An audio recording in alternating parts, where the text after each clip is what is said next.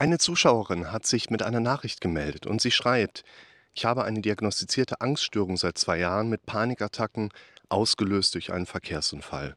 Ich hatte eine posttraumatische Belastungsstörung, ging zur Therapie und nahm zusätzlich Medikamente. Ich trennte mich vergangenes Jahr von meinem narzisstischen Mann. Es ging mir super. Ich fand einen neuen Partner, wurde vor fünf Monaten Mutter und habe aus heutiger Sicht leider die Therapie nicht weitergeführt. Es ging mir ja gut.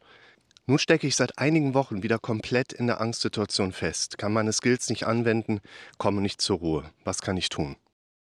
Ich finde, dass man aus einer solchen Nachricht schon einiges rauslesen kann, wo man vielleicht nicht jetzt garantierte Antworten findet, aber schon Spuren hat, denen man dann weiter folgen kann. Das sind einerseits natürlich Dinge, die zur persönlichen Lebensgeschichte eines Menschen dazugehören. Dazu zählt jetzt der Verkehrsunfall, Schwangerschaft, narzisstische Partnerschaft, neue Partnerschaft, Kind. Zu zählen dann aber auch Aspekte, die wir aus dem therapeutischen Hintergrund als Klassiker, könnte man fast schon sagen, immer wieder bei uns Menschen sehen, die dann zum Rückgang oder fast schon Einbruch der Erfolge dann auch führen. Und ich würde diese Fragestellung einmal sehr konkret daraufhin mit euch durchgehen, ob eine einmalige Situation, wie zum Beispiel ein Verkehrsunfall, tatsächlich dann eine Angststörung oder generalisierte Angststörung entsprechend so auslösen kann und was du natürlich tun kannst, um aus dieser Kiste dann wieder rauszukommen.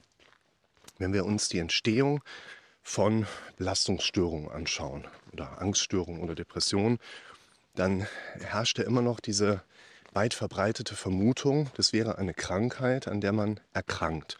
So nach dem Motto, stehe an der Bushaltestelle und zack, ist irgendwas plötzlich da. Das sagt die Diagnostik im Prinzip gar nicht aus. Die diagnostische Betrachtung fasst im Grunde genommen immer nur mal erst die beobachtbaren Symptome zusammen.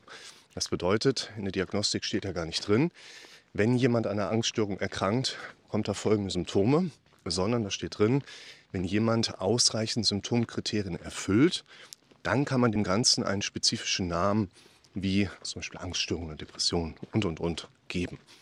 Und in diesem Zusammenhang, wenn wir in der Diagnostik schon die Ursprünge oder die Ursachen für die Störungsform in vielen Fällen nicht verankert sehen, müssen wir uns natürlich auf die Suche begeben, so was löst denn dann entsprechend die Gesamtsituation aus. Der klassische Weg ist natürlich die Kombination in vielen Fällen aus Medikament plus Gesprächstherapie.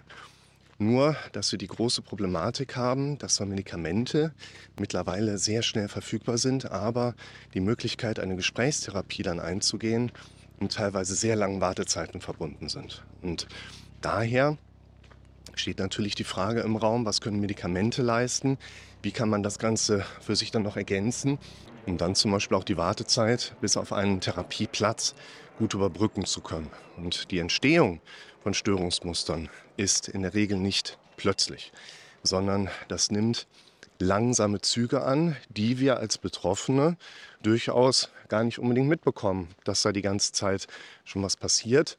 Aber die Symptome dann ab einem gewissen Zeitpunkt entsprechend stark und auch plötzlich in unser Bewusstsein eintreten können, sodass wir den Eindruck haben, eine Störung wäre plötzlich gekommen. Wenn wir uns diesen langsam ansteigenden Verlauf einmal anschauen, dann würde ich so den leichten Erklärungsweg quasi gehen, der auf so ziemlich alle Situationen passt. Unser Gehirn denkt im Automatikmodus fast die ganze Zeit unseres Daseins in negativ dramatisch, misserfolgsorientiert und szenarisch. Das heißt, unser Kopf, meiner genauso, geht quasi immer wieder hin und sagt, was ist wenn irgendwas Schlechtes passiert und dann werden Dinge aus meiner Erfahrung eben in schlecht miteinander verknüpft. Wenn ich das dann unkorrigiert und unlimitiert stehen lasse, dann geht unser Gehirn gern einen Schritt weiter und sagt, ja, kümmern wir uns mal mehr darum. Also unser Gehirn greift sich das quasi einmal auf und wir drehen uns schon ein Stückchen mehr um diese Gedanken. Alles noch gesund.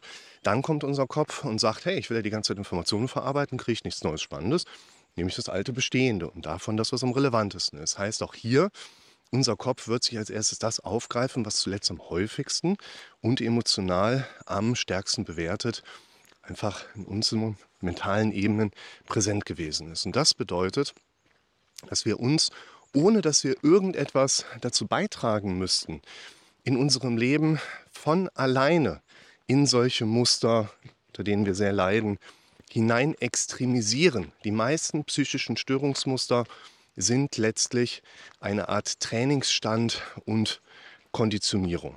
Was die Zuschauerin hier berichtet, ich habe eine Angststörung seit einem Verkehrsunfall, das geht ja jetzt dann tatsächlich erstmal gegen dieses Bild, was ich dir gerade dargestellt habe. Sprich, da ist ja ein Verkehrsunfall ein einmaliges Erlebnis, was jetzt in einer Hochgeschwindigkeit eine solche Störung in uns manifestieren kann. Das ist jetzt gerade die Frage. Und was man sich dort, wenn man jetzt den Weg von eben sich einmal anschaut, entsprechend rüberspiegeln kann, wäre, dass eben nicht die Relevanz in unserem Kopf nachher durch die Quantität gesteuert wird, sondern durch das starke emotionale Erleben. Das heißt, da wo wir sonst vielleicht eher so ein langsames Ansteigen haben, was wir gar nicht so stark mitbekommen, haben wir hier bei einem Verkehrsunfall ein sehr, sehr schnelles, sehr starkes Ansteigen, was wir ultra krass ja mitbekommen, aber wir genauso handlungsunfähig sind in vielen Fällen, als würde es nur so leicht, markant die ganze Zeit ansteigen. Und darüber haben wir dann auch, man könnte jetzt sagen, so ein, eine Zeitzone von vielleicht wenigen Tagen, wo sich dann aufgrund der häufigen Repräsentanz in unserem Kopf die Symptomatik konditioniert und eintrainiert. Das heißt, ein Autounfall ist nicht zwingendermaßen der Startpunkt einer Angststörung, aber kann als einmaliges Geschehen, wie ja viele andere Belastungen und Situationen auch, durchaus den gleichen Weg nehmen, dass eben sich eine Symptomatik, ein Gedankenkreisen, ein ständiges ja, drüber nachgrübeln, ja, wir sind ja nachher dauerhaft fokussiert auf unser Symptom, das kann sich entsprechend auch durch einmalige Ereignisse relativ schnell mit einklinken. Was natürlich auch wichtig ist, ist, dass wir sehen, wenn jetzt hier der Begriff Trauma und auch posttraumatische Belastungsstörung mit drin ist, dass wir in der Studienlage sehen, nicht jeder Mensch reagiert gleich. Das heißt, wir sehen auch einfach und wissen vielleicht noch gar nicht in vielen Fällen, warum genau, dass der eine auf die gleiche Belastung anders reagiert als der andere. Und im Grunde genommen bleibt uns als einzige Erklärung tatsächlich nur, dass der eine eine andere Vorgeschichte hat als der andere. Das bedeutet, dass uns unsere Vorerlebnisse im Leben, die uns auch allesamt mitprägen, vielleicht die ganze Zeit noch in uns schlummern, könnte man sagen, und vielleicht auch nie eine symptomatische Grenze überschreiten würden, aber durch ein zufälliges Ereignis wie durch einen Verkehrsunfall dann so eine Sache mal eskaliert und dann haben wir die Problematik trotzdem eben in unserem Leben drin. Das heißt, das ist wie eine Angststörung und andere Belastungsmuster können durch langsame, sich steigernde Prozesse in uns entstehen, können aber auch durch plötzliche Ereignisse ausgelöst werden. Es gibt unterschiedliche Wege, wie sowas in uns entsteht. Wichtig ist natürlich, dass wir uns gar nicht so sehr auf den Weg fokussieren, wie es entstanden ist, sondern uns nachher natürlich mehr darauf fokussieren, wie wir das Ganze wieder lösen. Da gibt es natürlich auch viele Wege. Es gibt die Ideen, dass in uns dann ein Trauma körperlich drinsteckt, was wir auf einer körperlichen Ebene lösen könnten, wo es dann jetzt keine wissenschaftliche evidenzbasierten Beweise für gibt. Die Neurowissenschaft, wo ich dann eher den Weg drüber wähle, würde hier vor allen Dingen mit dem Aufbrechen der Konditionierungsmuster arbeiten. Da gilt immer wieder, wir glauben, was wir am häufigsten gehört haben, wir denken, was wir am häufigsten gedacht haben unser Gehirn macht ungefähr, was es gesagt bekommt. Nur dass es die meisten Dinge sich immer wieder selber vor Augen geführt hat. Und es diesbezüglich einfach sehr sinnvoll ist, sich mit meinen Videos mal zu beschäftigen. Ich empfehle das allerwichtigste Video oder direkt den Zusammenschnitt, die ultimativen Grundlagen für dich und für den Start, wo eben auch das Thema Instandhaltung stören mit drin ist. Und wenn du damit arbeitest und das Thema Instandhaltung stören auch in die Kontinuität bringst. Schaut euch dazu mal das Video an, der Trick für deine Heilung. Und ihr diese beiden Dinge mal miteinander kombiniert, dann werdet ihr merken, dass ihr auch rasch aus der bestehenden Konditionierung wieder herauskommt.